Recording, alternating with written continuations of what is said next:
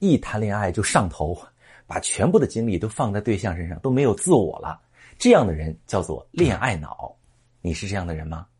我说一个人，他肯定是明星黄奕，认识四十一天就闪婚，跟前夫离婚四年了，到现在还在拉锯战呢。黄奕呢，最近在一个综艺节目《奋斗吧主播》里面就坦言自己是个恋爱脑，拿得起放不下。朋友们，有恋爱脑的女性通常会有两种表现。第一种呢是谈起恋爱特别粘人，你对象刚忙十分钟，你又忍不住跟他发消息；他加班回家晚了，你打电话狂催。其实这种粘人劲儿是一种感情缺失，你知道吗？这种感觉让人特别的纠结。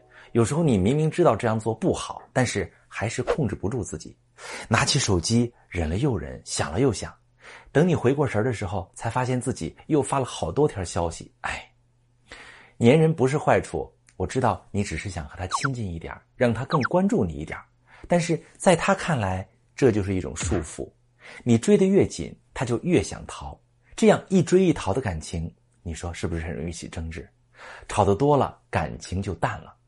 你需要的其实是一些方法，让他能够理解你对他的需要跟依赖。我再说，恋爱脑的第二种症状就是自我感动式的不停的付出。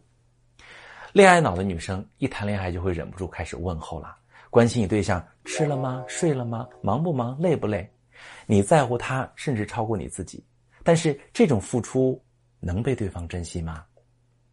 我们常说，恋爱脑的女生呢，往往是内心会有一点自卑，也比较缺爱，希望能从对方的反应当中知道自己是值得被爱的，所以谈起恋爱的时候很容易依赖这个对象。那即使你发现可能这个男生没有你想的那么好。也不愿意离开，还会用各种自我感动的方式去挽回对方。可是，如果只是一味的去付出，而忽略两人之间的情感交流，不仅感动不了他，还会让他觉得你很烦。其实呢，愿意为对方付出的心情是促进两个人关系发展的催化剂。只要处理得好，是可以让他明白你的依赖，也愿意给你同等宠爱的。所以，恋爱脑的女孩并不可怕。他也可以很可爱，但如果说恋爱脑导致你在感情当中不知道怎么去把握，或者喜欢一个人却不知道怎么啊争取到他，你可以把你的情况发私信，详细的跟我说一说，我来帮你如何追到心中所爱。